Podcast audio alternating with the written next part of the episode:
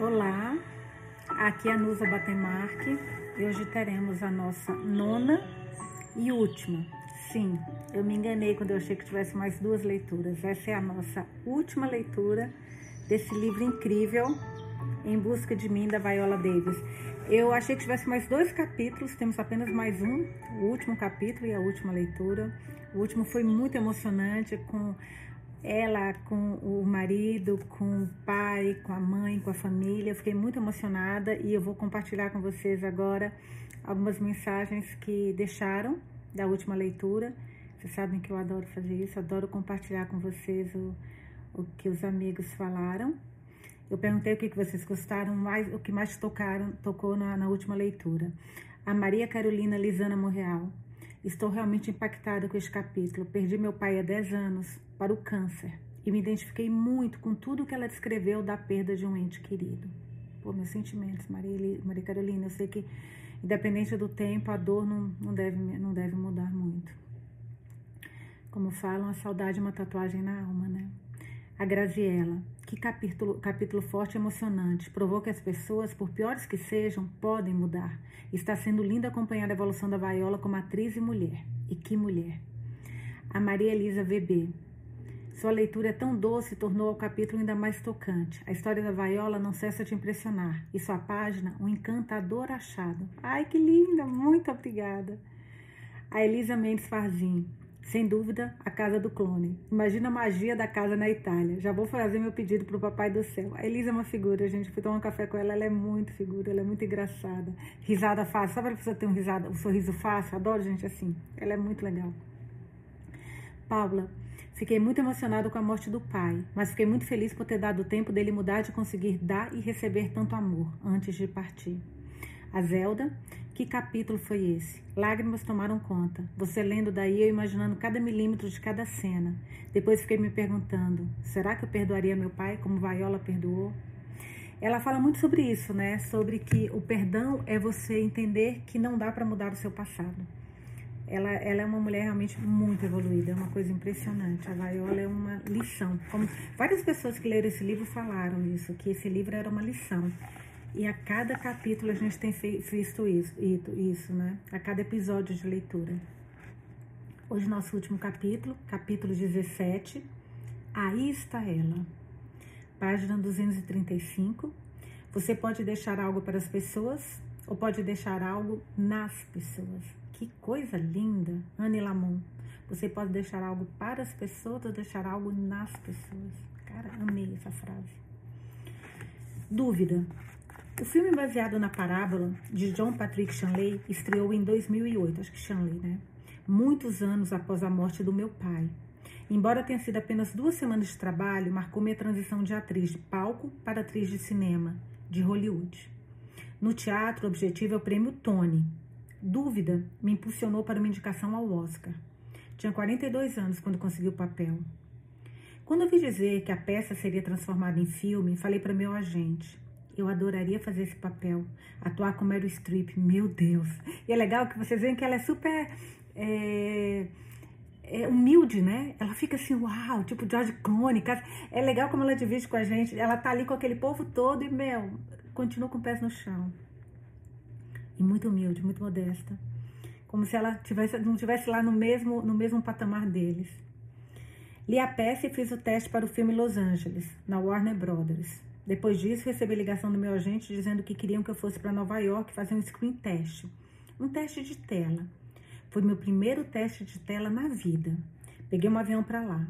Eles me colocaram em um hotel, fiz check-in e recebi a ordem do dia. Quando você está filmando para a televisão, para o cinema, todos os dias recebe a ordem do dia, com o nome de todos os atores, da equipe, notícias sobre o tempo e uma lista do trabalho para aquela data. Ao lado do seu nome fica um número que indica sua função no, no elenco e a hora em que vai ser maquiado estará no set. Fiquei nervosa para o teste da tela de dúvida quando vi o nome das seis atrizes na ordem do dia e os horários em que deveríamos estar no set. Estávamos divididas cada uma em bloco de 45 minutos. Aldra McDonald, Sanaa Latam, Tarashi P. Henson, Sofia Conedo, Adriane Lennox, que interpretaram o papel na Broadway e ganharam o Tony pela atuação. Algumas dessas atrizes já estavam em Nova York e outras tinham chegado de Los Angeles. Um carro veio nos buscar. Chegamos ao set. E cada uma teve que colocar uma peruca e um chapéu. Seis senhoras Miller estavam andando pelo set. Dava para ouvir cada teste e as pessoas aplaudindo no final. Todas soavam maravilhosas. Sabia que havia conseguido o papel porque saí daquele teste com a certeza que eu tinha ido muito bem. Depois que voltei para ter minha cabeça medida para a peruca, retornei ao hotel e adormeci. O telefone do quarto tocou. Era minha empresária, Estelle, dizendo: Vaiola, você conseguiu. Não há palavras para descrever o momento em que se ganha a loteria do teste. Parece uma sorte aleatória. Grande parte é talento e preparação, mas sorte também tem um papel importante. Sabia que aquele era o momento. Se minha indicação ao Tony por Seven Guitar e o prêmio por King Hatley 2 foram meu desabrochar no palco, Aquele seria o meu desabrochar no cinema. Aquele era um papel para superar tudo. Um papel para virar o jogo. Mary Streep, Philip Seymour Hoffman, Amy Adams, com John Patrick Shanley dirigindo. Com certeza estaria no páreo para ganhar prêmios. E eu amo todos esses atores. Estava tão animada que andava por ali dando pulinhos. Desliguei o telefone e ele tocou de novo. Era assistente de direção, responsável por organizar tudo. Ela disse: Viola, parabéns. Você tem um ensaio amanhã com Mary Streep, Philip Seymour Hoffman e Amy, Amy Adams. Mas primeiro, um só com Mary. Desabei. Foi o que eu fiz. Comprei dois frascos de, frascos de relaxantes homeopáticos na loja de produtos naturais e tomei um inteiro em menos de uma hora. Eu estava nervosa, aterrorizada. Há uma parte de mim que sabe que Mary me odiaria por dizer isso. Ela é tão humilde quanto talentosa e é tão gentil quanto completamente 100% nada intimidadora. Ela é simplesmente considerada melhor. E atuar ao seu lado atiça a maior fera que vive dentro de cada ator, a síndrome do impostor. Quero já falar desse síndrome do impostor, é muito interessante. É quando você é muito bom em alguma coisa, mas você tem você não se acha tão bom. Então você acha que a qualquer momento as pessoas vão descobrir a sua verdade, que você não é tão bom. É isso que é a síndrome do impostor. Eu acho que é isso, foi assim que eu fiquei sabendo o que era. Não sei se tiver outra informação aí de outra coisa, me avisem. No dia seguinte, cheguei ao ensaio provavelmente meia hora mais cedo. Fiquei ali sentada, encarando a porta da frente, esperando. Ela passou pela porta e disse: Oi, Vaiola, eu sou a Mary. Eu paralisei. Ela disse que é ao banheiro e eu falei: Quer saber? Também tem que ir ao banheiro. E a seguir, embora eu não tivesse que ir de verdade, fui porque ela estava indo. Nesse início, agi como uma boba, mas superamos isso. Não estávamos filmando ainda, apenas ensaiando, e houve uma pausa nos ensaios por causa do feriado do Dia de Ação de Graças. Aquele foi um dos melhores, porque fui para casa em Rhode Island sabendo que eu tinha aquele trabalho. Peguei o trem e Júlio foi de avião me encontrar lá. Quando voltei a Nova York, Mary e eu fomos filmar no Bronx, em uma casa. Amy, Philip e Mary foram um dos melhores elencos com quem trabalhei porque o ambiente era absoluto e completamente livre de ego. Todos estavam tentando compreender como fazer aquele trabalho. Tivemos excelentes conversas durante o ensaio. Como é dar o seu melhor, mesmo com a síndrome do impostor perseguindo e fazendo você se sentir fadado ao ostracismo por ter sido escolhido. Mary disse algo incrível que me ajudou a me livrar dessa sensação. É, Viola, nós sabemos a verdade. O que ela estava dizendo é que sabemos a verdade do que significa estar nessa posição. Você não se torna presunçoso se ama o que faz. É uma grande responsabilidade que costuma ser ignorada e mal compreendida. Se houvesse uma imagem para definir atores que tiveram síndrome do impostor, sempre trabalhando para melhorar, ela estaria naquela sala conosco, tentando o tempo todo, só fechar a janela, do trânsito, tentando o tempo todo entender os personagens que devíamos representar sem focar em mais nada e mais ninguém. Entrávamos ali segurando o roteiro, esmiuçando, nos concentrando em estar 100% presentes uns com os outros, nos entregando por completo a tarefa. Philip sempre dizia: Ai meu Deus, tragam Brian F. O'Burney, que fizera dúvida na Broadway e fora fabuloso. Philip era sensacional, porque tinha um enorme respeito pelos outros atores, esforçava-se e sempre criticava a si mesmo por seu trabalho. Aquela era a melhor sala para se estar. Quando você está em uma sala cheia de atores incríveis, você quer dar o seu melhor. Eu não conseguia captar a, senhorita, a senhora Miller. A personagem não estava funcionando para mim. Eu não entendia. Não sabia qual era dela, simplesmente.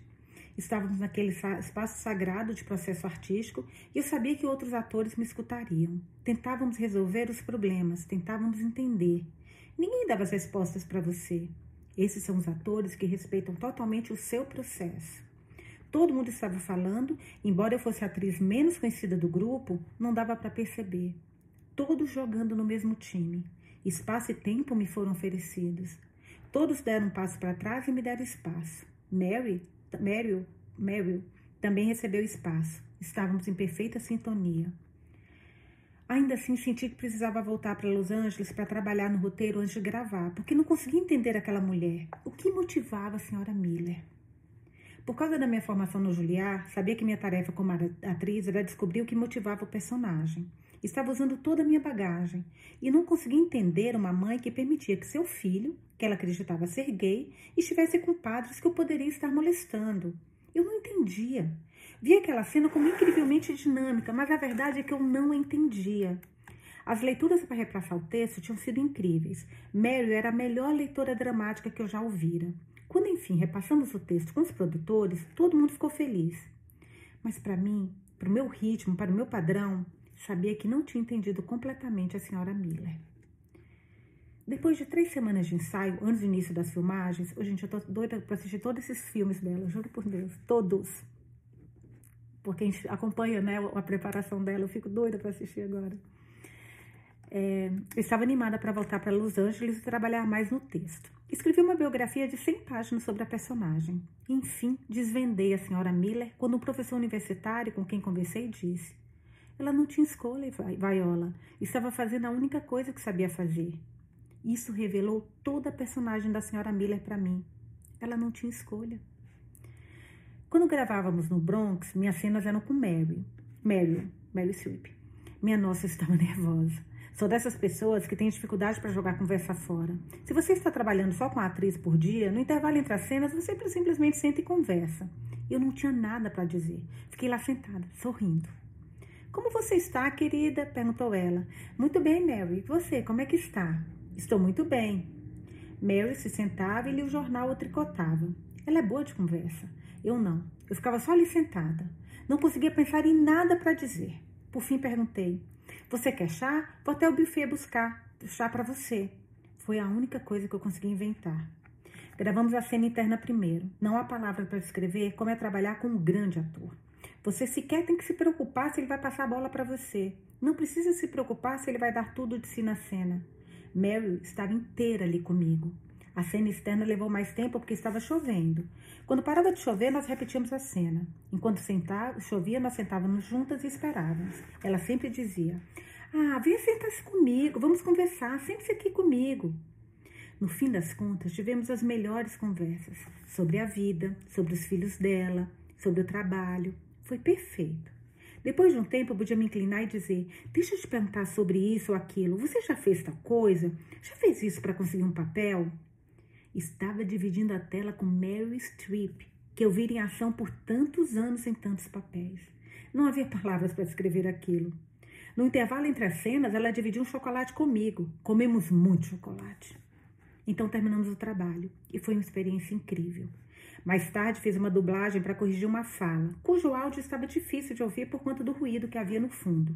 Quando voltei a Los Angeles, fiquei deitada no sofá por uma semana, comendo pão, todo tipo de comida que você possa imaginar, pensando: meu Deus, estou um caco. Nos mudamos para casa nova enquanto eu filmava Dúvida, e Júlio por fim me perguntou: Por que você fica deitada assim, comendo tudo isso? Não gostei do meu trabalho em Dúvida. O que tem de errado com ele? Só não está funcionando, não está legal. O que está fazendo na, estava fazendo na cena? Não sei, eu não estava olhando para Mary. A Mary, ela estava ótima. Eu não estava olhando para ela, eu estava olhando para mim. Vocês têm que se levantar, disse Júlio. Tira o rabo desse sofá. Não quero ouvir mais nada. Vamos para a jacuzzi. Quando o filme estava para estrear, fui selecionada como uma das artistas promissoras. Dez artistas para ficar de olho e convidada para a premiação do Hollywood Film Festival em 2008. Na véspera da cerimônia, recebi vestidos em casa para experimentar. Fiquei super animada, mas estava sentindo cólica. Não sabia o que estava acontecendo e disse a Júlio: Estou com cólica. Estava experimentando vestidos para escolher qual usar na premiação e aquela cólica irritante. Gente, quando eu fiquei grávida, eu sentia cólica. Foi muito louco que eu não sabia Para mim, cólica é menstruação só. Mas no meu caso, e aí alguém me falou, falou, você não tá grávida, não? Porque quando eu fiquei grávida, eu sentia muita cólica. Alguém aqui já ouviu falar disso? Juro, aconteceu comigo. Tô aqui pensando se ela não tá grávida. Olha, eu spoiler intuitivo também, vai saber, né? Eu estava experimentando vestidos para escolher qual usar na premiação. E aquela cólica irritante persistia. Enquanto eu experimentava os vestidos e olhando no espelho, a cólica pirou tanto que disse a Júlio: Vou experimentar os vestidos mais tarde. E fui para o quarto me deitar. Quer alguma coisa para diminuir a dor? Disse que sim. Então Júlio me trouxe um Tilenol e eu me deitei.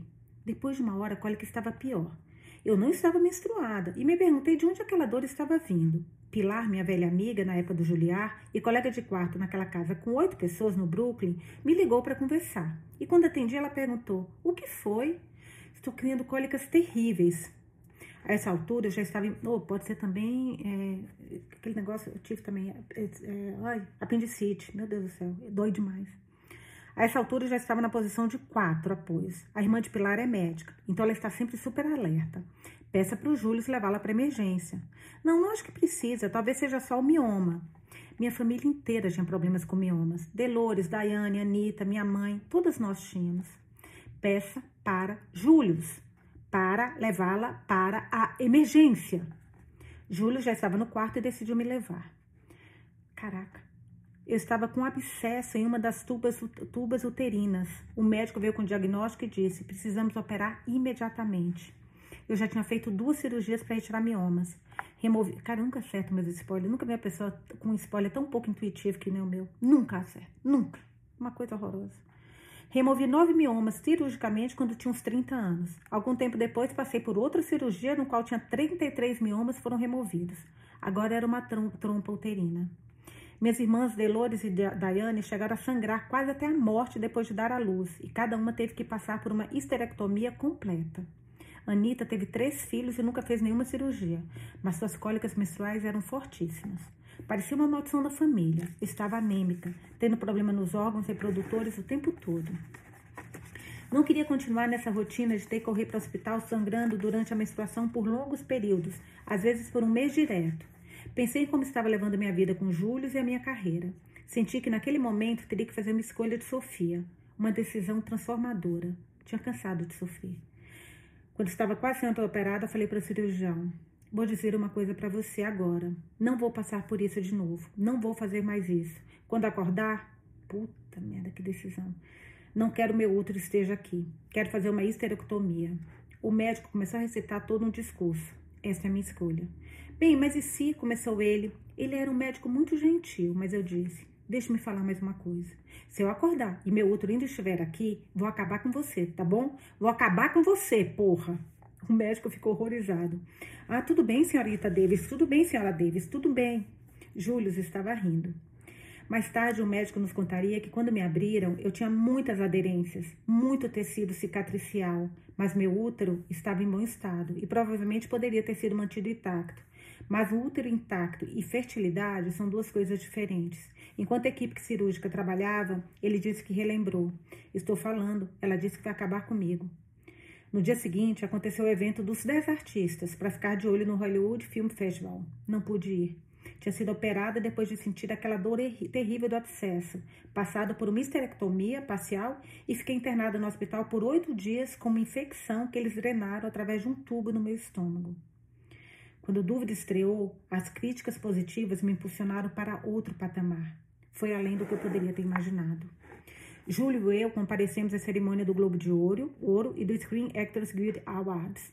No evento da Screen Actors Guild, não pensamos que Dúvida fosse ganhar alguma coisa porque fomos indicados em todos os prêmios naquela temporada, mas naquela altura não estávamos ganhando nada. Pensamos, este é um prêmio para o qual todos nós somos indicados, mas vamos sair de mãos vazias. Quando Meryl ganhou o Screen Actor Guild Award por dúvida, surtamos. Depois disso, foi como se alguém tivesse ateado fogo na gente. Em seguida veio o Oscar, minha primeira indicação ao Oscar, em 2009. Minha primeira vez me sentindo como uma escolhida para alguma coisa. Aquela primeira indicação, cara, que honra, gente. A gente acompanhou a história dessa menina pequenininha, vocês lembram? Lá no primeiro capítulo, ela correndo daqueles garotos que ficavam esperando, ela, ela tocava o sinal, ela saía correndo, porque senão eles iam pegá-la e bater nela. O português é, de, de Cabo Verde. Lembra, gente? Onde essa menina tá? Meu Deus. Em seguida veio o Oscar. Minha primeira indicação ao Oscar em 2009. Minha primeira vez me sentindo como escolhida para alguma coisa. Aquela primeira indicação ao Oscar foi extremamente, foi extremamente emocionante. É difícil explicar o que é a jornada da vida de um ator, os tropeços pelo caminho, a luta, o desemprego. Uma indicação ao Oscar dissipa tudo isso. Nas entrevistas, tudo isso é falado muito por alto. Minha vida como atriz assalariada, pegando um ônibus por três, quatro horas para chegar ao teatro em Newton, no porão da igreja e trabalhando para ganhar 300 dólares por semana. Uma indicação ao Oscar significa que você atingiu o sucesso. As pessoas esquecem tudo isso e veem sua vida ao contrário. Mais de 20 mulheres negras foram indicadas ao Oscar desde que Hattie McDaniel foi a primeira a ganhar o prêmio em 1939, por E o Vento Levou. Whoopi Goldberg e Jennifer Hudson também já tinham ganhado quando fui indicada. Dois anos depois da minha cirurgia e da minha indicação ao Oscar, adotamos Gênesis. Iniciamos o processo de adoção por causa de Lorraine Toussaint, uma atriz fantástica que é minha amiga. Ela me disse que decidiu adotar o filho porque não queria ter atriz de séries escrito em sua lápide. E Daisy sempre disse: Ninguém leva os bens para o túmulo. Eu queria que a minha vida fosse mais que apenas o trabalho. Processo de adoção de Gênesis foi longo. Tem até na foto que eu mostrei para vocês, ela com, com o filho. Durou quase um ano. Deixa eu ver se eu volto aqui só rapidinho, só um pouquinho. É a foto dela com Gênesis, que é tão bonitinho, que é o filho dela. É engraçado que a gente viu as fotos e agora tá aqui. Olha, ela com o filhinho. Para quem tiver no vídeo, ela com o bebezinho Gênesis. Olha, que coisa mais fofa, gente. Cabelo todo cocheado e ela agarrada nele. Coisa mais linda. O processo de adoção de Gênesis foi longo. Durou quase um ano. Passamos por sete assistentes sociais. Isso que é mulher ganhadora de Oscar, hein, gente? Imagina pobres mortais avaliações, inspeções da casa. Uma assistente social abriu a torneira da nossa pia e ficou lá entre 15 a 20 minutos com a mão debaixo da torneira para garantir que a água quente não passava de uma certa temperatura. Meu Deus. Colocamos grades ao redor da piscina, cobrimos todas as lareiras, colocamos travas de segurança em todos os armários, nos preparamos para ter um bebê em casa. É incrível a quantidade de documentos, centenas de páginas nas quais você revisita onde foi criado, como era o seu lar na infância. Foi abusado? Quais foram as consequências desse abuso? Como você se sente a respeito de ter filhos? Como vai educá-los? Nós nos sentamos juntos por horas e conversamos com o assistente social sobre tudo isso. Toda figura parental em potencial provavelmente deveria fazer isso, mas quando você decide adotar, precisa entender se está ou não pronto para acolher uma criança em sua vida. Eu me senti mais confortável com serviços sociais em Rhode Island do que em qualquer outro lugar, porque muito do que em qualquer outro lugar, porque muitos dos meus amigos eram assistentes sociais. E eu tinha sobrinhos e sobrinhas que haviam passado pelo sistema de assistência social. Eu me senti confortável. O processo de adoção levou mais tempo, mas já sabia como aquilo funcionava. Não me importei com a dificuldade, assim como eu não ligava para os percalços de ser atriz. Obstáculos era algo a que eu estava acostumada. Crescer com insegurança alimentar, lavar minhas roupas à mão, na água fria à noite, pendurá-las e usá-las de manhã seguinte, mesmo que estivessem molhadas, ou mesmo se eu tivesse feito xixi na cama, tudo isso foi difícil. Eu era uma mestra em dificuldade. Agora queria alegria. Ela viria com a adoção de uma criança, e essa alegria valia mais do que o sacrifício. Eu visitava Gênesis no lar adotivo em Rhode Island e a levava para passear. Íamos a vários lugares juntos. Gênesis, eu não sabia se era nome de homem ou mulher, menina. Eu a levava ao zoológico. Ela sempre chorava. Eu contava por quanto tempo ela chorava e ela sempre o mesmo. Quando chegava em 25 segundos, ela parava de chorar e se divertia para valer. No lar adotivo, geralmente não é possível escolher, mas eu a identifiquei. Eu a conheci quando ela tinha mais ou menos 5 meses de idade. Tive que lidar com muita papelada antes de sequer conseguir vê-la. Assim que Gênesis me viu, abriu um sorriso que parecia estar me convidando para ser a mamãe dela, como se tivesse me aceitado. Toda visita que eu fazia a ela, a Gênesis adormecia nos meus braços, agarrada em mim. Quando, enfim, consegui levá-la de Rhode Island para Los Angeles em 2011, foi incrível vê-la correndo, correndo pela casa, destemida, exibindo uma personalidade, personalidade grandiosa. Stacy Snyder, uma das nossas produtoras de Histórias Cruzadas, esse filme assisti maravilhoso, deu um lindo chá de bebê em nossa casa, na qual Gênesis, a mais fofa, foi o centro das atenções. Gênesis era e é tudo para mim. Enquanto eu trabalhava com Kerry Washington no crossover de Scandal, também conhecida como Escândalo, Bastidores do Poder e How to Get Away with Murder, ela me perguntou se eu ler o livro Pais e Mães Conscientes. Carrie explicou. Basicamente, Viola, o livro fala sobre como seu filho entra na sua vida para ensinar uma lição para você. Eles são totalmente diferentes de você e agem como um espelho. Estava fazendo a peça de August Wilson, O Limite Entre Nós, quando fiz teste para histórias cruzadas. Na época, me lembro de ver as pessoas falando sobre o romance de Catherine Stokes e que a obra seria adaptada para um filme. Eu me lembro de ler o livro e pensar que era bom, mas havia uma enorme divergência entre o que as pessoas brancas e pessoas negras achavam ótimo, e eu sou uma das últimas. Eu já sabia como seriam as críticas. Dei uma festa na casa de uma amiga e um amigo me disse que seu amigo estava me procurando porque queria que eu atuasse em histórias cruzadas. Não sei se quero isso, falei. Eu me lembro de pensar: ah, mas quer saber? Vai ser um filme grande. Talvez eu possa fazer isso dar certo. Eu só pensei, vai ser incrível e com ótimos atores. Já tinha trabalhado com Otávia e o elenco teria que morar em Greenwood, Mississippi, por três meses. Além disso, o amor e a confiança que eu tinha pelos atores e pelo diretor, Tate Taylor, foram suficientes para que eu seguisse em frente. Todo o trabalho acaba sendo mais respeitado, sendo mais respeito dos colaboradores envolvidos neles. Pegamos um voo para Greenwood e chegando lá tivemos a melhor experiência de conexão da minha vida. Foi bastante parecida com as experiências que tive nos filmes de Augusto Wilson, O Limite Entre Nós e A Voz Suprema do Blues. Histórias Cruzadas foi espetacular porque todos tínhamos uma casa ou apartamento em Greenwood e visitávamos uns aos outros. Não conhecíamos mais ninguém na cidade, só tínhamos a nós mesmos. Era como viver em uma cidadezinha com nossos parentes. Íamos às casas um do outro para jantar e beber. Tate Taylor queria que parecêssemos mulheres fortes e saudáveis, como se estivéssemos em missões de paz. Então tínhamos permissão para comer o quanto quiséssemos. Ele não queria aquela aparência hollywoodiana. Ele só precisou dizer isso: comemos pra caramba. Naquele primeiro dia em Greenwood, Mississippi, Emma Stone, Octavia, Octavia Spencer e eu almoçamos por umas 4 ou 5 horas antes de sequer começarmos a filmar. Nem sei dizer quanto prato pedimos. Sei que foram pelo menos quatro ou cinco sobremesas diferentes. Perdi a conta de quantas entradas comemos. Nunca rimos tanto na vida. Otávia é engraçada demais. Nossa barriga doía de tanto rir. Nós relaxamos, rimos, comemos, rimos, pedimos mais comida e quando dizemos tudo bem, é hora de ir embora, pedimos mais comida. Engordei bastante. Tenho lembranças fantásticas de sair para o Cristal Grill para comer torta de limão e bolo de caramelo. Eu falava, eu não como desse jeito, sou rata de academia. E antes que me desse conta, estava comendo outra fatia. Otávio me ligava dizendo, estou no Cristal, pedindo hambúrguer. Todos nós comíamos frango frito com pimenta jalapeño no set, macarrão com queijo e tomávamos moonshine, que bebíamos porque estávamos no Mississippi. Não havia muito para fazer, além de ir ao Walmart ou visitar os colegas de elenco.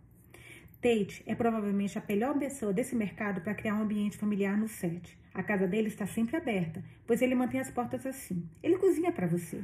Todo mundo se sente parte do todo. Então você vai à casa de outro colega e ele também cozinha para você. E depois você vai cozinhar para ele.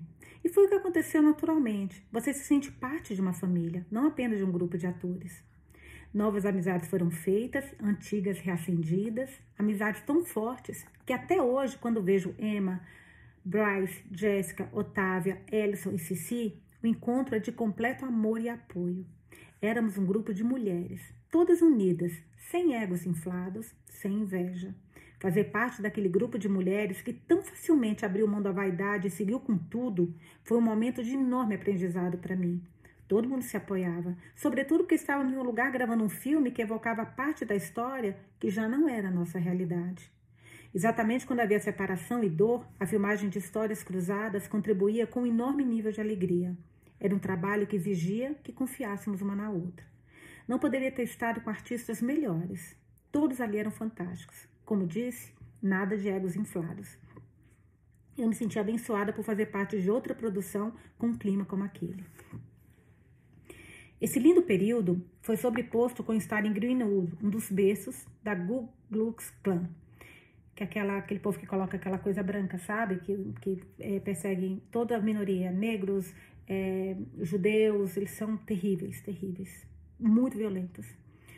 E seguindo a estrada por 11 quilômetros, ficava em Indianola, o lugar onde surgiu o White Citizens Council, Uh, os White Citizens Council está explicando aqui o que, que é.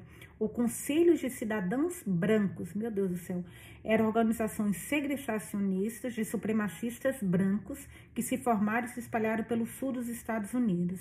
Eles se organizaram em reação ao caso Brown vs. Board of Education of Topeka, ação marcante julgada na Suprema Corte norte-americana, na qual foi decidida a inconstitucionalidade da segregação racial entre negros e brancos em escolas públicas pelo país em 1954.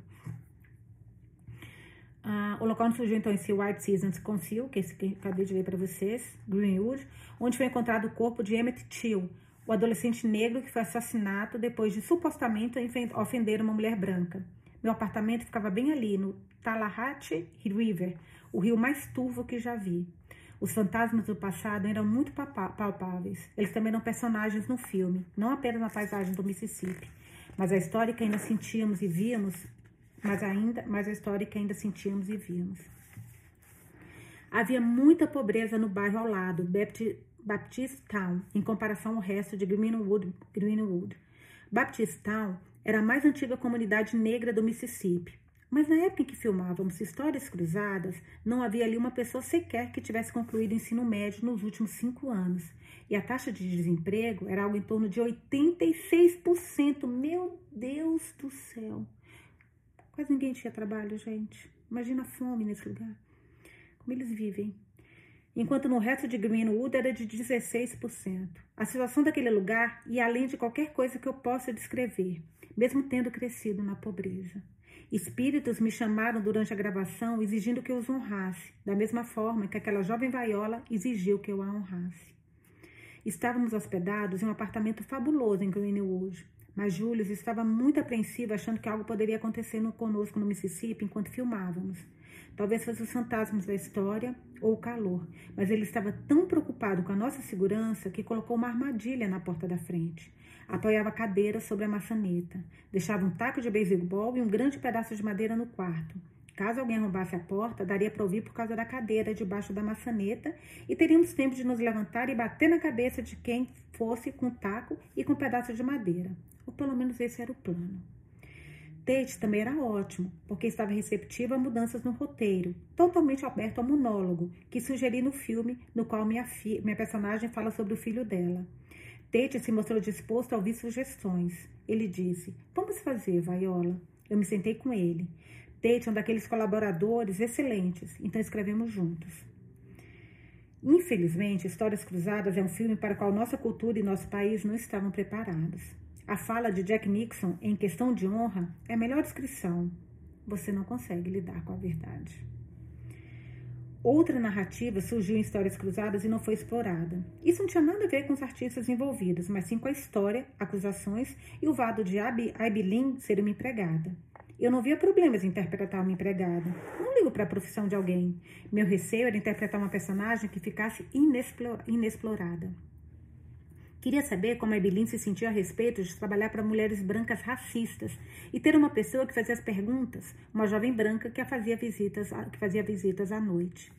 A vida de Aibelin está em risco. A Aibelin está literalmente quase sacrificando a própria vida para contar essa jovem branca como é ser negra em 1963, trabalhando na casa de uma pessoa branca onde sequer pode usar o banheiro. Minha outra questão foi quando ofereceram dinheiro a Aibin a Ibilin e aos outros.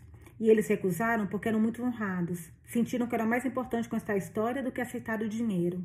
Eu discordo. Nós teríamos aceitado o dinheiro. A honra é uma fantasia. O instinto de sobrevivência e como ele revela a nossa natureza é humano. Catherine Tockett, que é autora, fez um trabalho incrível no livro em muitos aspectos. A Ibilin vivia em situação de segurança alimentar. A única comida que tinha em casa eram as conservas que a vizinha lhe dava. Por isso, se Skitter oferecesse a ela 38 dólares e dissesse: Sei que você está colocando sua vida em risco, mas preciso saber como você realmente se sente, a Ibilinha aceitaria o dinheiro. Ela estava com fome. O fato de que não aceitaram dinheiro, o fato de que em algum momento, algum do filme, alguém o fato de que em algum momento, de que em momento algum do filme ou a sós, eles chamaram qualquer uma daquelas pessoas de branco filho da puta ou algo assim, Bem, seria essa forma como falaríamos entre nós em uma situação extrema como aquela. Senti que nossas vozes estavam sendo silenciadas ao falar com a imprensa. Duas visões diferentes e opostas podem ser difundidas ao mesmo tempo. Posso falar a minha verdade e outro lado também. Uma das minhas melhores performances foi Histórias Cruzadas. Até mesmo os atores locais que estavam na cena em que todas as empregadas dão seu testemunho eram fantásticos. Não poderia ter trabalhado com melhores ador, é, produtores, atores ou diretor. Amei trabalhar com Tate outra vez em Get On Up, a história de James Brown. Ele é fantástico. Há críticas à história cruzadas, nada tem a ver com as pessoas envolvidas no filme. Tem a ver com tudo que aconteceu, mesmo agora, com vieses conscientes, inconscientes e microagressões. São coisas sobre as quais não falamos, mas que estão presentes na história. Não sabia que aqueles pensamentos, sentimentos e confusão não eram vendáveis. Fui indicada ao Oscar novamente em 2012, desta vez como melhor atriz, por Histórias Cruzadas. Em dúvida, havia sido indicada como melhor atriz coadjuvante. A indicação por Histórias Cruzadas ficou marcada na minha mente porque houve muita polêmica em relação a mim por interpretar uma empregada e por estar em um filme que a perspectiva branca é tão prevalente. Com a indicação, senti que estava sendo colocada como, contra uma das minhas atrizes favoritas, Meryl Streep, pelo papel dela em A Dama de Ferro. E todos diziam: vamos ver quem ganha. O que era muito animador para o público, mas nem tanto para mim. Até chegar o momento do tapete vermelho para a cerimônia do Oscar, eu já tinha tido herpes zoster duas vezes. Me sentia muito estressada, não conseguia dormir. Não estressada porque queria ganhar, não nutria qualquer sentimento a esse respeito. Era o estresse da pressão que sentia para ganhar. Depois da indicação ao Oscar de melhor atriz por Histórias Cruzadas, não recebi convites para papéis de protagonistas. Me ofereceram cinco dias de trabalho em Ender's Game, o jogo do exterminador, Tive 10 de trabalho como amiga empregada de 16 luas e 8 dias de trabalho em Os Suspeitos. Ninguém me oferecia papéis principais. Não estou reclamando, de jeito nenhum. Consegui manter, consegui manter um patrão de vida incrível. Sou grata pelo meu trabalho. Reforço o que já falei. 95% dos atores não conseguem trabalho e menos de 1% recebe 50 dólares ou mais por ano. Então sou muito grata. Mas mesmo depois de duas indicações ao Oscar, sendo uma como melhor atriz, eu não estava recebendo convites para os meus mesmos papéis que meus colegas brancos e até alguns negros. Minha carreira refletia minha infância. Minha negritude era tanto uma questão no palco e na tela quanto tinha sido na infância. Ficou óbvio para mim que todas aquelas coisas dentro de mim ainda precisavam de cura. E também ficou assustadoramente óbvio que Deus estava me usando para liderar em uma área na qual me sentia uma vítima, em 2011, Júlio e eu criamos a Juvi Productions, uma produtora, para desenvolver filmes, programas de TV e mídias digitais. Ah, aquilo que eu falei com vocês. No ano seguinte, a revista Time me selecionou como uma das 100 pessoas mais influentes do mundo, em 2012. E a Glamour me escolheu como atriz de cinema do ano. Mesmo assim, ninguém estava me oferecendo papéis de destaque, exceto a Shondaland. Shondaland? O que, que é isso? Shondaland, não sei o que, que é isso. Ganhei um prêmio Emmy de melhor atriz em a série de drama por How to Get Away with Murder, de 2004, em 2014. A primeira atriz negra a recebê-lo, blá, blá, blá, blá. É mais que isso, bem mais. Eu tinha 47 anos quando comecei a fazer a série.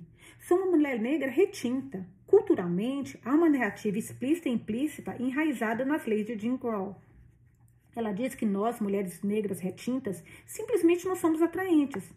Todos os atributos convencionados como femininos, atraente, vulnerável, desamparada, não se aplicam a nós. No passado, fomos transformadas em posse, matéria-prima para experimentos desumanos. Isso evoluiu para invasi... Puta, olha isso. Verdade. Caraca, gente. Olha, olha, olha essa, essa parte. No passado, fomos transformadas em posse. Escravidão, né? Matéria-prima para experimentos desumanos. Isso evoluiu para invisibilidade. Caraca! Meu Deus! É isso. Na indústria do entretenimento, somos relegadas aos papéis de melhores amigas, de advogadas e médicas fortes, desbocadas e atrevidas. Estamos lá como ajudantes ambíguas e debochadas. Isso envia uma mensagem óbvia de que nós, enquanto sociedade, acreditamos na mentira que nos foi contada. Várias atrizes negras contratadas para certos papéis parecem intercambiáveis, como disse um dos meus agentes. Então, se você colocasse as características dela em uma atriz branca, não haveria indicação de que são negras. Elas precisam ter o tom perfeito de negro, nem escura demais para ser considerada feia, nem clara demais para você não consiga perceber que são negras. ouvi esses comentários ao longo da minha carreira. Por mais que eu deteste admitir, apesar dos prêmios, eu me sentia amaldiçoada, invisível. Minha cura veio quando Pete Nowak e Shonda Rhimes me ofereceram o papel de Annalise Keating em How to Get Away with Murder. Tudo mudou ali. Senti muito medo. Era uma protagonista na televisão aberta. Ela era descrita como uma advogada criminalista, sensual, inteligente, vulnerável, possivelmente sociopata, extremamente astuta. E tinha um marido e um amante. Nunca vi ninguém na TV que se parecesse comigo interpretando um papel como esse. É um daqueles momentos pelos quais sempre pedi, mas de repente estava me forçando a confrontar minhas próprias falhas. É como diz o ditado: é preciso ver para crer. E eu não via. Na TV e no mundo em geral, a feminilidade é definida por quanto da beleza clássica e delicadeza você tem, ou quão branca você é. Kerry Washington era Olive Pope, a primeira atriz negra num papel de protagonista desde Diahan Carroll em Julia, de 1967. Eu não era Kerry Washington. Sei que é apenas um efeito colateral do que absorvemos do racismo institucional, mas a questão é que eu certamente não era a definição de protagonista feminina de TV, sobretudo para uma personagem descrita para todos esses adjetivos: sexualizada, sociopata, inteligente. Uma amiga minha estava atuando em uma peça em Nova York. Ela é negra. E havia no elenco muitos atores e atrizes negros, além de brancos. Era um elenco multiétnico. Quando a notícia de que eu ia interpretar Annelise Keating se espalhou, ela me ligou. Estava feliz por mim, mas compartilhou comigo a conversa de bastidores a respeito da notícia. Muitos dos atores e atrizes negros do elenco estavam dizendo: de jeito nenhum que essa série vai dar certo como Viola Davis como protagonista. Mas não vai dar certo mesmo. Ela não é bonita o bastante. Ela não é o feminino o bastante. Ela não me excita. Caraca, meu. Que merda. Como tem gente ruim. Falo que tem, para você, para você, para te magoar, são duas pessoas, né? O inimigo para falar e o amigo para te trazer a notícia. Pelo amor de Deus. Vamos lá. É uma crença amplamente difundida que mulheres retintas não são atraentes para muitos homens negros. Há uma mentalidade enraizada no racismo e na misoginia de que não temos valor enquanto mulheres se não excitamos ou se não somos atraentes para eles. É um pensamento entranhado, ditado pela opressão. Aquela garotinha de oito anos dentro de mim sofreu quando minha amiga ligou.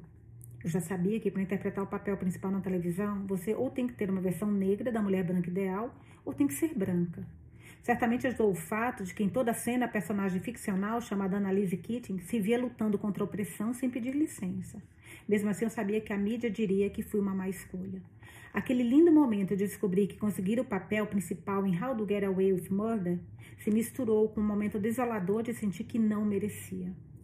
Até que me lembrei dos ensinamentos de Sanford Meisner, que dizia que a pergunta mais importante que um ator pode fazer é: por quê? E eu me perguntei: por que não posso ser sensual? Por que não posso ser vulnerável? Por que não posso ter um marido e um amante? Por que não posso ser a protagonista? Continuei me fazendo essa pergunta: por quê? Cheguei a um beco sem saída em que me perguntava: por que não? O trabalho de um ator é ser observador da vida. Meu trabalho não é estudar outros atores, porque isso não é estudar a vida. Estudo pessoas o máximo que posso. Se você me assiste, não é meu trabalho oferecer a você uma fantasia. É meu trabalho oferecer você mesmo, você mesmo a você. Nas pessoas há uma caixa infinita de tipos, situações, comportamentos diferentes. Esses tipos contradizem percepções, combatem noções preconcebidas, são tão complexos e vastos quanto a galáxia. Na minha vida eu existo. Nós, mulheres negras retintas, existimos. Minha mãe me teve. Minha mãe é uma mulher negra retinta. Minha mãe teve namorados. Minha mãe se casou com meu pai. Minha mãe teve seis filhos, então, obviamente, ela transou. Alguém a desejou. Existem 327 milhões de pessoas nos Estados Unidos e apenas as garotas loiras, brancas e magras são seres sexuais? Assim que me abri para a possibilidade de interpretar a Annalise Keating e me usando como paleta, criei uma personagem diferente para a televisão. Extingui como os demônios dentro de mim. Em Shondaland e em How to Get Away with Murder, encontrei meus iguais. Eu me permiti sentir medo, encarar a dor da minha garotinha feia de 8 anos, mas não deixei que me dominasse. Eu a usei como combustível, porque afinal de contas, levamos tudo que somos para um personagem. Levamos memórias, triunfos, dores, insegurança. Tudo que torna o personagem mais humano. Então cheguei na televisão um papel de protagonista. Preste atenção na palavra que usei para descrever Annalise. Sexualizada, não sexy. há uma diferença. Odeio a palavra sexo, porque sexo é uma máscara que vestimos. Tem a ver com mulheres se tornando objeto do desejo masculino. Não é autêntico, é intencional. Sexualidade, sexualizada é apenas outra faceta sua. É parte da sua autorrealização, talvez até parte do DNA. Mulheres negras que se parecem comigo geralmente não têm permissão para serem sexualizadas porque nós não achamos que você seja atraente. E se não achamos que você seja atraente, então você não é um ser sexual. Você não tem qualquer órgãos sexuais anatômicos. Queremos vê-la forte, queremos ver você xingando alguém, queremos vê-la segurando um bebê. Talvez você possa cometer um crime. Podemos ver outros valores em você, mas não vemos uma vulnerabilidade e certamente não a vemos como uma mulher. Essa visão é perpetuada em nossa cultura e, portanto, é reproduzida em nossa arte. É uma mentira que contei ao longo da minha vida quando constantemente me desculpei por minha aparência, por andar diferente, tenho pés muito chatos e joanetes, por tentar mudar minha aparência, usando perucas e cílios postiços. A menina de oito anos que nunca ouviu de ninguém, você tem valor, você é linda. De repente se viu como protagonista e dando voz a todas as mulheres que se pareciam com ela. Não tinha armas para acabar com a posição, para mudar a cultura em si. O obstáculo em meu caminho era um sistema de opressão racista de 400 anos e meu profundo sentimento de solidão. Minha arte, nesse sentido, era a melhor ferramenta de cura para resolver meu passado, a melhor arma que eu tinha para conquistar meu presente e minha dádiva para o futuro. Annalise Kitty me colocou em contato com os obstáculos que me impediam de perceber meu valor e poder enquanto mulher. Antes disso, criei uma história. Às vezes, histórias são mentiras que inventamos porque queremos que aquilo que nos lembramos seja diferente. Às vezes, uma história é simplesmente como você viu um acontecimento, como você o internalizou. E às vezes, a verdade simplesmente é o que é, é apenas um fato. Estava apagando aquela história inventada. Decidi que era hora de contar a minha história, do jeito que eu lembrava dela, a minha verdade. Aceitei o papel. Respondi ao chamado, aventura e entrei na jornada e de muitas formas estava a jornada do herói de Joseph Campbell, definindo, redefinindo a visão do mundo da mulher negra dos Estados Unidos. Disse um sim muito caloroso a essa aventura. Angela Lise nunca tinha interpretado uma pessoa complexa em filmes ou na TV. Sempre tentei ser mais dimensional, mas não havia o suficiente nos textos para impulsionar isso. Na primeira temporada de How We Do Get of Murder, Analise confronta Ofélia, personagem de Cicely Tyson, acusando-a de não ter evitado que ela fosse molestada pelo tio. Foi emocionante gravar essa cena com Cicely Tyson, que estava fazendo 90 anos no dia da gravação. Eu estava trabalhando para transmitir toda essa história de abuso sexual, a dor. Nunca esquecerei a expressão, a expressão da senhorita Tyson quando respondeu. Aconteceu com todas as mulheres. Esta é a nossa maldição, disse calmamente. Aconteceu com a minha mãe aconteceu com a mãe dela. Na foto tem também essa senhorita Tyson, gente. Que ela tá dando um abraço nela. Deixa eu achar essa foto aqui, ela é muito bonitinha, ela falando que ela nunca vai estar aqui. Senhorita Tyson e eu. Eu secretamente que aproveitava cada oportunidade para dar um beijo nela. Uma senhorinha bonitinha, com a cozinha no fundo, armário branco, e ela com vestidinho de, de florzinhas, a, a senhorita Tyson. Muito bonitinha. O olhar dela revelou todo o abuso sexual que testemunhara. Estava nos olhos dela, em seu comportamento. A senhorita Tyson mostrou uma história específica e profunda que não se aprende na escola.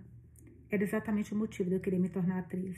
A profundidade da vida emocional que ela era capaz de demonstrar e no que eu precisava trabalhar. É no que eu preciso trabalhar.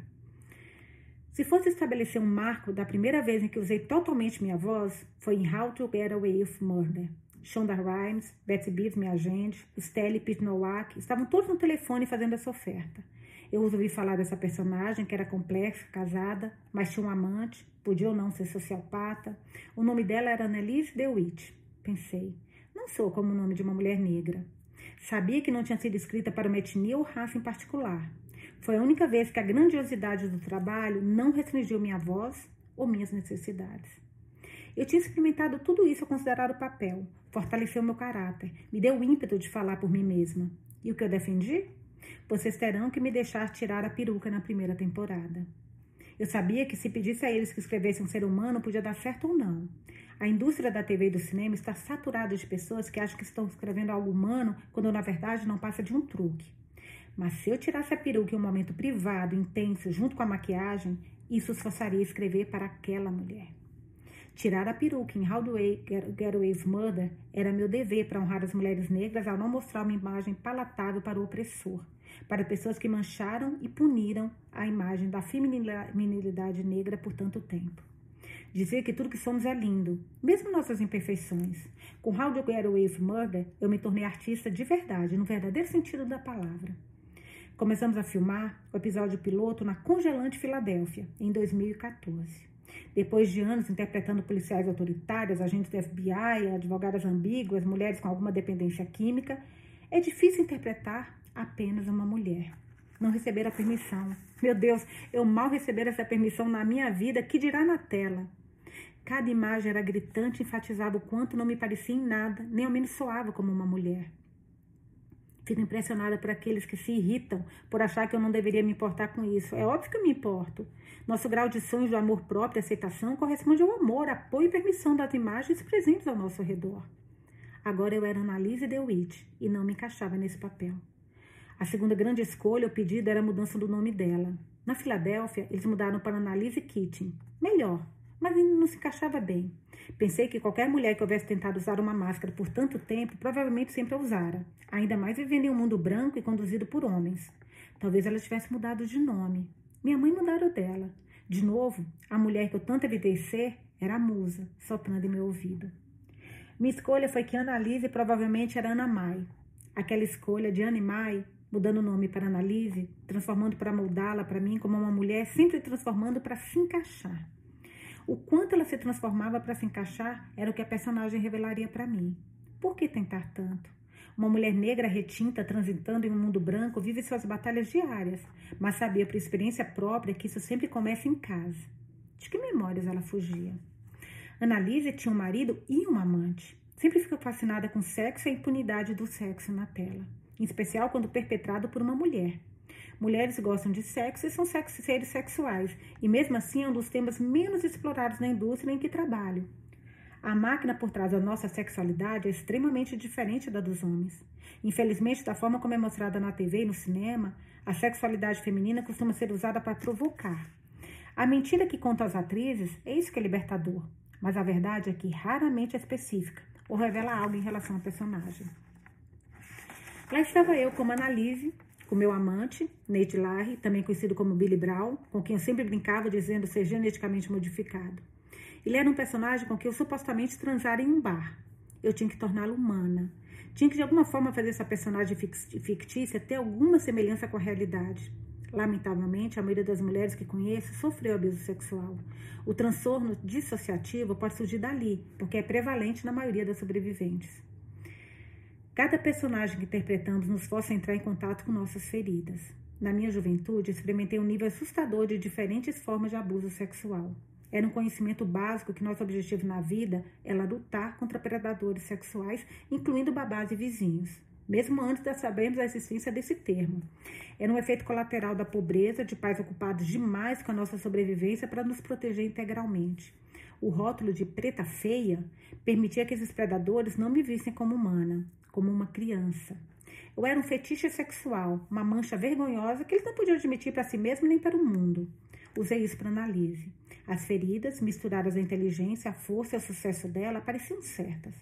O fato dela ser casada com um homem branco, estar tendo um caso com um homem negro e ser bissexual a tornava para mim complexa. Alguns papéis expõem sua vulnerabilidade. Annalise Keating era um deles. Precisei fazer as pazes com quem eu era. Eu era uma mulher negra, retinta, de quase 50 anos, num papel de protagonista na TV. E o burburinho sobre a minha escolha para interpretar o papel já estava começando. Quem vai levá-la a sério nesse papel? Quem levaria a sério não apenas ela nesse papel, mas qualquer uma que se pareça com ela? Foi o que eu ouvi. Senti que tinha duas opções: me desculpar por ser quem eu era, tentar mudar minha aparência para fazer os padrões deles e tentar me encaixar no que as massas estavam dizendo, ou podia ser fiel a mim mesma e me apropriar de análise com minha aparência, com minha voz. Havia chegado a um ponto na vida no qual podia escolher a mim mesma. Aquele foi um enorme momento de ruptura, uma conquista em um nível diferente dos prêmios. Eu estava em busca de mim. Sei o que minha imagem pública significa para mulheres negras e como é importante falar minha verdade, porque aqui, aqui está o que você não pode tomar nem substituir. Você não pode substituir minha história autêntica por uma história racista. Quem então sou eu? Quem, então, quem sou eu no fim das contas? É o completo oposto do que a sociedade de todo o que eu era. No começo da minha carreira, eu não tinha tanto poder, mas agora eu tenho. Se eu, por exemplo, apresentasse Annalise Keating como apenas uma mulher forte, sem reservas, não sexual e implacável, que arrasa no tribunal, isso não seria autêntico para mim. Porque não é isso quem somos nós, mulheres negras. Como mulheres negras, somos complexas, somos femininas, somos seres sexuais, somos lindas, somos legais. Há pessoas que nos desejam, somos merecedoras. É por isso que sei muito bem o que a minha imagem significa. E é por isso que também sei o motivo de precisar estar emocionalmente saudável, porque é muita responsabilidade. Porque estou lutando contra uma narrativa que prevalece há 400 anos. Durante How to Get Away with Murder, Julius e eu renovamos nossos votos. Todos compareceram. Minhas mães, minha, minha, desculpa, minha mãe, minhas irmãs, Gayle King, Felícia Rachado, Debbie Allen e tantas outras pessoas que eu amo estavam lá. 130 pessoas, talvez mais. Foi um casamento muito diferente dos dois primeiros. Planejei tudo sozinha. A festa foi em Casa Del Mar, um dos hotéis em Santa Mônica, de frente para o mar. Um estilista, Carmen Valvo, criou lindos vestidos para mim, minha mãe, minha irmã e Gênesis. How to Get Away with Murder foi onde minha transformação radical aconteceu. Enquanto interpretava Annalise, entendi que não era mais aquela preta feia. O papel me libertou. Disse para mim mesma: tudo que eu tenho sou eu. É o suficiente. Como eu havia começado a me encontrar no Away, How, How to Get Away with Murder, filmar Um Limite Entre Nós foi perfeito. Um material perfeito para o cinema, baseado na peça de Augusto Wilson, que exumava e exultava pessoas comuns. Para mim, o Troy original era meu pai, Dan Davis. Nascido em 1936, tratador de cavalos, estudar até o quinto ano, não sabia ler até os 15. Os personagens de Um Limite Entre Nós eram reais para mim. Eles eram a minha vida. O material de August é ótimo porque nos permite sangrar e nos permite falar. Rose era uma personagem completa. Como atriz negra, não se consegue personagens assim. Atrizes negras geralmente não conseguem papéis em que sua patologia e feminilidade são exploradas em sua totalidade. Somos a quarta, quinta, sexta personagem coadjuvante. Entramos e dizemos poucas palavras poderosas e atrevidas para então sairmos de cena. Essa é a nossa única contribuição mas um limite entre nós é uma narrativa bem construída, com o diretor certo para organizar tudo. Denzel é o diretor dos atores. Ele sabe como usar uma palavra ou fazer você adicionar um gesto que pode destravar sua performance. Se você estiver confuso, ele saberá ajudar. Ele percebe quando você não está presente ali. Sabe quando um momento não parece real e ele vai intervir se não estiver confiante. Ele me forçou a ir mais fundo, como Rose no filme, ao dizer algo muito poderoso. Lembre-se do amor. Não interprete a dor e a traição. Interprete a mulher lutando muito para restaurar o amor. Em dez ciclos de peças que August Wilson escreveu, por vezes referido como seu Central Cycle, cycle ele representou a vida dos negros norte-americanos em cada década do século XXI. Então você recebe uma aula de história, mas também tem a oportunidade de sentar conosco como seres humanos e ver como aquele período nos afetou. Em Um Limite Entre Nós, Rose é uma dona de casa que quer apenas manter a família unida. Ela é um produto absoluto dos anos 50, passando por cima dos próprios sonhos, até mesmo sendo traída depois de dar a vida inteira pela família. Na peça Um Limite Entre Nós, nunca consegui acertar aquela última cena. No palco, senti que nunca funcionava. É um risco ocupacional, às vezes. Temos bloqueios emocionais que afetam nossa habilidade de interpretar verdadeiramente uma cena. Na cena, Corey chega em casa depois de estar longe do pai por 10 anos ou mais. Eles nunca tiveram um bom relacionamento e Corey sempre foi assombrado por sentimentos de não ser amado ou querido pelo pai. Então a cena final o mostra voltando para o enterro do genitor e começa com ele dizendo: Mãe, não vou ao funeral do, do papai. Nunca soube como fazer uma escolha adequada para essa cena e como responder à afirmação de Corey em sua dor. Quando eu interpretei no palco, ainda não era mãe, mas quando filmamos Um Limite Entre Nós, aí sim. Ali estava minha chance de acertar aquela cena final. A complexidade de curar e perdoar de repente se materializou para mim e percebi que a profundidade de autoconhecimento que você tem é igual à profundidade do autoconhecimento de um personagem. Ao final de contas, somos observadores da vida. Afinal de contas, somos um canal, somos um canal, condutor de pessoas. O que não foi resolvido na vida pode com certeza se tornar um obstáculo para o trabalho que fazemos. O conselho dado a mim por Denzel para desbloquear a cena era começá-la dando um tapa em Corey. Eu congelei. Eu disse: não posso fazer isso de jeito nenhum. Denzel me pressionou. Ele é um cara grande, ele aguenta. Vai em frente, dê um tapa nele. De jeito nenhum. Faça e veja como a cena se desenrola. Congelei, então bati em Corey.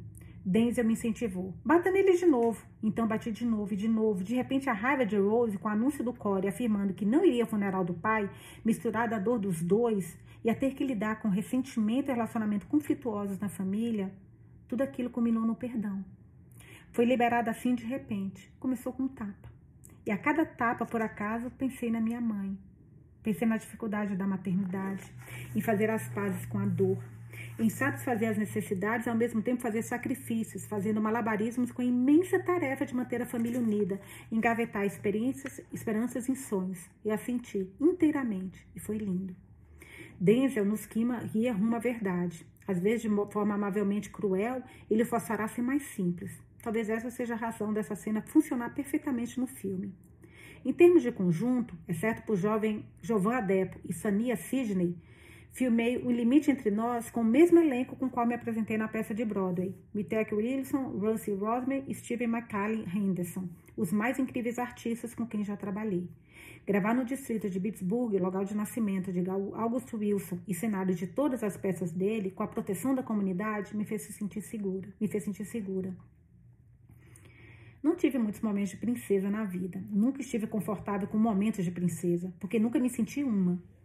Pela primeira vez, experimentei como é saber algo que mere... como é saber que mereço algo. Não o sentimento de ser a melhor, de jeito nenhum, mas como se o trabalho duro ao longo dos anos tivesse um peso e se, um peso e se fundisse nesse momento. Perfeito. Eu tinha um objetivo, eu visualizei, trabalhei por ele, eu o alcancei, não tem nada a ver com o Oscar que ganhei por um limite entre nós, mas sim por gravar um filme que me trouxe muita alegria. Foi quase como uma queima de fogos. Mesmo que se nunca tivesse ganhado o Oscar, ainda seria um momento de transformação. Foi um transbordar de bênçãos que não poderia ter imaginado viver. O que percebi desde então é que aqueles momentos em que me fazem sentir viva são parte de um contínuo. Você encontra um momento e o aproveita. Então, assim que passa, a vida se torna uma busca por outro momento como aquele. Agora que eu entendo que a vida e vivê-la tem mais a ver com estar presente. Agora sei que as memórias não tão felizes ficam espreita, mas a esperança e a alegria também. As filmagens de O Limite Entre Nós levaram seis semanas. A campanha de Oscar, na temporada, de Oscar na temporada de prêmios durou cinco meses. Foram quase seis meses de uma jornada maravilhosa. Nem sequer um ano da minha vida. E mesmo assim foi um marco incrível. Não apenas por ter recebido o prêmio, mas por ter me proporcionado a consciência de que eu merecia aquele momento de alegria e me sentir digna de uma experiência real que existia apenas nos meus sonhos. Um momento perfeito na minha história imperfeita. Um momento da minha vida em que eu me lembro de sentir viva. Cara, se um dia quiser fazer uma biografia minha, quem, quem me dera ter não tem, tem nada para contar assim, mas ela tem tanta frase aqui legal que, que de, de para um título de um livro. Quando você pergunta se fosse um livro, que, qual livro? Se fosse um livro com a tua história, como é que seria? Meu Deus do céu, isso aqui, um momento perfeito na minha história imperfeita. Cara, ela tem muito, muito spoiler aqui de, de títulos maravilhosos. Tudo, a história, o ativismo, assim como o texto, o elenco e o diretor perfeitos, culminou para criar aquele momento de Cinderela que me conduziu ao pódio para receber o Oscar. Foi perfeito. A noite inteira é uma lembrança perfeita. A memória é poderosa. Grandes dificuldades e grandes sucessos são o que compõem uma vida vivida em sua totalidade. A minha vida. Minha maior alegria são os momentos felizes e as lembranças de amar e estar presente no crescimento e no desenvolvimento da minha filha. O relacionamento especial e as memórias de pura alegria que me são proporcionadas só por amar meu marido, valorizando a vida que seguimos construindo e momentos de memória da minha vida como atriz a parte factual da memória, que tem a ver com detalhes, cronologia, mas outra parte abstrata. Como me sentia quando isso estava acontecendo, o que eu queria naquela época, se a lembrança é ruim, você tenta esquecer, ou a modifica para conseguir sobreviver. Fico surpresa porque uma das maiores lembranças, uma das minhas lembranças mais poderosas envolveu a mim mesma me pondo de joelhos. É o que acontece quando não há respostas nesse mundo e jeito algum de consegui-las. Minha amiga Edwin, Edwina, Edwina Edwina, é, vou falar como está escrito, gente. Edwina perguntou como cheguei onde estou, como usei minhas garras para sair da pobreza. Essa pergunta sempre me impressiona, sobretudo porque não sei a resposta. Em geral, para ser sincera, sinto que dei sorte. Mas naquele dia, sem hesitar, contei a história de quando eu tinha nove anos. Fluiu de mim como se uma força poderosa puxasse para fora. No meio da noite, testemunhei meu pai, testemunhei meu pai tentando quebrar as pernas da minha mãe. Ela correu para fora e se escondeu entre as árvores da nossa rua sem saída, esperando que meu pai se acalmasse. Ela enfim tentou voltar, mas ele estava escondido no nosso quintal, com um pedaço de madeira na mão e começou a bater nela brutalmente. Ela gritava como um animal. Ele continuou batendo. Minhas irmãs e eu corremos para fora em pânico. Ninguém mais foi ajudar. Ninguém olhou pela janela, apesar da proximidade das casas. Eu gritei. Gritei de um jeito primitivo, de estilhaçar a terra, como se ordenasse que ele parasse. Mas não consegui impedir o espancamento. Minha irmã Daiane me sacudiu e espravejou. Para de gritar mas eu não conseguia. Minhas outras irmãs tentaram me acalmar, mas eu não conseguia. Por fim, Dayana gritou: Entra em casa. Corri para dentro, ainda gritando. Corri para o banheiro, para onde boas vezes eu fugi bati a porta com força. Caí de joelhos diante do vaso sanitário e gritei: Deus, se você me ama, vai me tirar deste lugar. Eu não quero mais estar aqui. Vou fechar os olhos e contar até dez. Quando eu abrir, é melhor ter sumido, ou saberei que você não existe. Um, dois, Três, fiquei com os olhos fechados, realmente acreditando que Deus me levaria. Oito, nove, dez. Silêncio. Abri os olhos. Eu ainda estava lá, sozinha, consciente da minha solidão. Falei baixinho. Eu sabia que você não existia. Edwina ficou me encarando, sem respirar. Eu sabia, eu, eu não sabia porque estava sendo guiada por uma força invisível para contar aquela história para ela. Deus me levou sim, falei estavam ali. Ela, crente em Deus e em seu poder. E quanto a mim? Crente, mas não crente no meu valor. Aquela alquimia mágica entre a presença dela e o poder daquela pergunta estava me fazendo reconhecer essa grande verdade. Ele me levou do jeito dele, Edwina. Continuei como se estivesse percebendo isso pela primeira vez. Supliquei como as mulheres na Gâmbia, gritando, rindo, cantando para Deus para que as ouvisse, gritando para fazer meu coração ser conhecido, para ser salva. Tudo que aconteceu na minha vida depois foi uma mistura de magia, esperança, mentores, amantes, amizades, presentes que eram como saltos que me transportaram. Depois daquele incidente no banheiro, não houve mais fugas, não houve mais rotas de escape.